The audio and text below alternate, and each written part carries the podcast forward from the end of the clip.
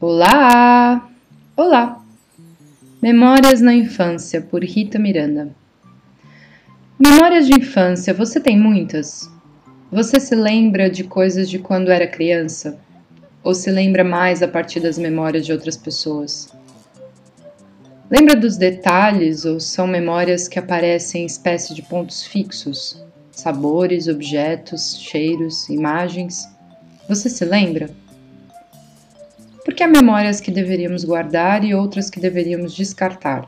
Porque as memórias são importantes para a identidade, a nossa, de grupos, comunidades, coletivos, humanidade. Qual é o valor que damos à memória e como cuidamos dela?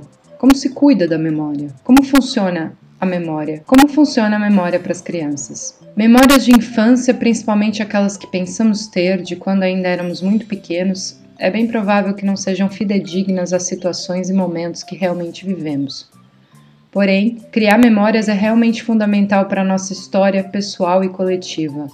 Nelas entram os nossos sonhos e uma série de coisas que nos formam. E mesmo as memórias que não são totalmente verdadeiras desempenham um papel na criação. Os detalhes e a mudança de complexidade que podem atingir são imensos, dependendo de como se conservam ou não em nossa mente. Por isso, ainda bem que conseguimos criar memórias, mesmo não podendo afirmar que com certeza aconteceram. Uma memória, mesmo que alterada, não é igual à fantasia funciona antes de modo a nos envolvermos com acontecimentos passados, de como nos apropriamos subjetivamente deles e a partir dos fatos que relatamos podemos ter acesso a algo muito pessoal, nosso aprendizado ao longo da vida e com a vida. A forma de lembrar muda de pessoa para pessoa e nela há certamente uma riqueza que não devemos desprezar. Abre aspas, as memórias não são de fato confiáveis. Perdem pedaços, recebem novas associações, se integram umas às outras, são depuradas e, acrescidas de detalhes, atravessam filtros do desejo e da censura. Ribeiro, 2019. De modo geral, os cientistas concordam que o processo de formação de memórias ocorre por volta dos três anos e meio ou entre os 2 e 5 anos de idade, dependendo do indivíduo. Estes dados são apresentados pela autora do livro A Ilusão da Memória, Julia Shaw. Nesse estudo, a autora também explica que as crianças e bebês ainda não têm um filtro como jovens e adultos, que as leva a compreender quais as coisas que devem guardar e aquelas que devem esquecer, aquelas que descartam, resulta num processo chamado de amnésia infantil, que consiste na ausência de capacidade de formar memórias da primeira infância que durem até a idade adulta. No fim da infância, o nosso cérebro faz uma limpeza, conservando as ligações que precisa e descartando aquilo que é supérfluo. Nesse processo, é possível que muitos de nós produzam o que se chama de falsas memórias da nossa infância. Parece que conseguimos gerar memórias convincentes de falsos acontecimentos na infância mesmo de acontecimentos impossíveis, afinal, com bastante facilidade. Fecha aspas, Shaw 2016. Essas pesquisas também apontam que bebês lembram mais de rostos felizes e que gostam de novidades, e sobretudo que o cérebro deles funciona associando as experiências vividas às emoções. É pela via emocional que os bebês formam memórias, ainda que muitíssimo breves que não vão durar. E o que gostaríamos de retirar dessa leitura é que, embora não sejamos capazes de nos lembrar de tudo da nossa infância, isto não reduz a importância dos nossos anos de formação, especialmente no que diz respeito em como desenvolvemos o nosso cérebro. Abre aspas, os nossos primeiros anos são evidentemente fundamentais para o cérebro, para a personalidade, para o desenvolvimento cognitivo em geral. Fecha aspas, Shaw 2016. E que, aliás, Abre aspas, é espantoso e estranho pensar que nos anos que serão possivelmente os nossos anos mais formativos sejam também aqueles que menos nos lembramos. Fecha aspas. As memórias são uma forma de olharmos para nós mesmos e percebemos como tudo que conservamos está ligado.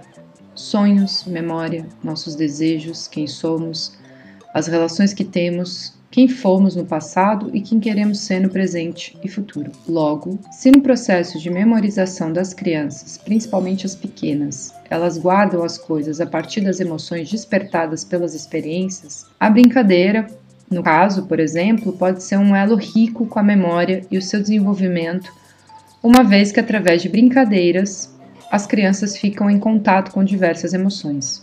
Portanto, Diversificar e inserir processos de memorização de etapas é indispensável no brincar, mesmo que os resultados nunca sejam equiparáveis aos esperados em jovens e adultos, o que importa é ver os cérebros dos pequenos em atividade. Quanto a isso, diariamente encontro crianças que trazem em suas atitudes os estímulos que recebem de suas brincadeiras. É muito comum que esses estímulos venham de jogos de computador ou semelhantes, e é muito difícil fazê-las alcançar outros imaginários. Uma espécie de memória corporal. As personagens dos jogos entram em suas brincadeiras, as danças, a maneira de pensar, etc. Agora, a pergunta que me faço é: será que o que estão aprendendo é interessante? A importância do sono. Outro ponto que gostaria de expandir sobre a memória diz respeito a algo que muito provavelmente você já ouviu falar por aí. Você já deve ter ouvido sobre o sono fazer bem à nossa saúde e nos deixar mais inteligentes? Não quer dizer que se você dormir o dia todo poderá chegar a esses resultados, mas falar uma vez mais que o sono nos faz bem serve para frisar que é importante para a memória que o nosso cérebro descanse. O sono funciona essencialmente na reestruturação de memórias e no esquecimento seletivo que adquirimos com o tempo de conteúdos que não nos interessam. Por isso, cestas e cochilos são apontados como costumes valiosos, inclusive em ambientes escolares onde não imaginaríamos poder ter umas caminhas ou uns lugares preparados para os alunos tirarem um cochilo. Estudos com crianças e jovens têm mostrado que o cochilo ajuda nesse processo de aprendizagem, como demonstra Siddhartha Ribeiro em seu livro O Oráculo da Noite: A História e a Essência do Sonho. Especialmente dormir um pouquinho, entre 30 e 60 minutos, logo em seguida ter aprendido algumas coisas, aumenta a duração de memórias.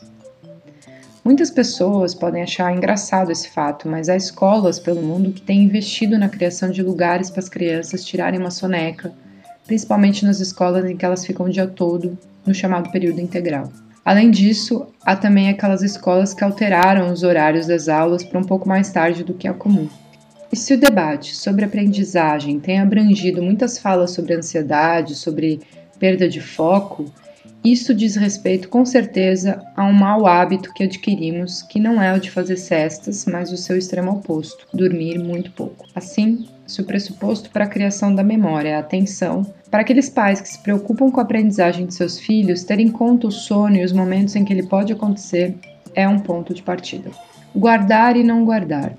Para finalizar, voltando a Shaw, quando diz que somos capazes de, a partir de certa idade, fazer escolhas com relação àquilo que guardamos e o que descartamos, me lembrei dessa falta de um sono bem feito já quando estudava e, sobretudo, da dificuldade que muitas crianças sentem em manter as memórias daquilo que aprendem, ou seja, na verdade, da dificuldade que enfrentam em aprender. É como se houvesse uma interrupção nesse processo de escolha. E hoje acredito que essa é uma das pautas que mais angustia e preocupa quando se fala em aprendizado dos jovens e crianças. Quando era adolescente, tive certa vez um diagnóstico de TDAH, transtorno de atenção e hiperatividade. E até cheguei a tomar remédios por um tempo porque não conseguia guardar comigo as informações necessárias para realizar as provas da escola. Não conseguia ter atenção às aulas. Em suma, não criava memórias, não guardava. Uma das explicações que o médico me deu na época é que eu não prestava atenção porque aquilo não me interessava. Hoje eu sei que não era tão simples assim, mas que o que ele disse era verdade. Eu não conseguia porque eu não me interessava particularmente pelo processo de aprendizagem. Algumas vezes eu me lembro disso e eu acho curioso, principalmente hoje, porque até me considero bastante capaz para me concentrar no que eu faço e estudo. Percebi logo depois de sair da escola que era assim. Sei que muitos já passaram por isso e que esse não é um processo fácil. A desconexão que eu sentia pelos assuntos da escola era grande, mas principalmente me desinteressava a forma como eram passados esses assuntos. Faltava uma ligação com o meu próprio processo de aprendizagem. Me lembro pouquíssimo daquela época das aulas, porque boa parte nem creio que eu tenha de fato criado memórias. Me lembro mais de faltar a essas aulas e me entreter a ler livros na biblioteca. E isso tudo me faz pensar que a construção da memória sobre aquela fase é um ponto para lembrar e que eu não quero esquecer. A partir dela é que eu sei hoje que o processo de construir memória passa muito pelas emoções e de como precisamos nos ligar de forma íntima e desejante ao que queremos aprender para podermos ter foco. Ligar-nos ao que aprendemos é fundamental para que consigamos aproveitar bem a nossa memória, fazer escolhas para ela. Esse texto tem as referências A Ilusão da Memória de Julia Shaw e O Oráculo da Noite de Siddhartha Ribeiro.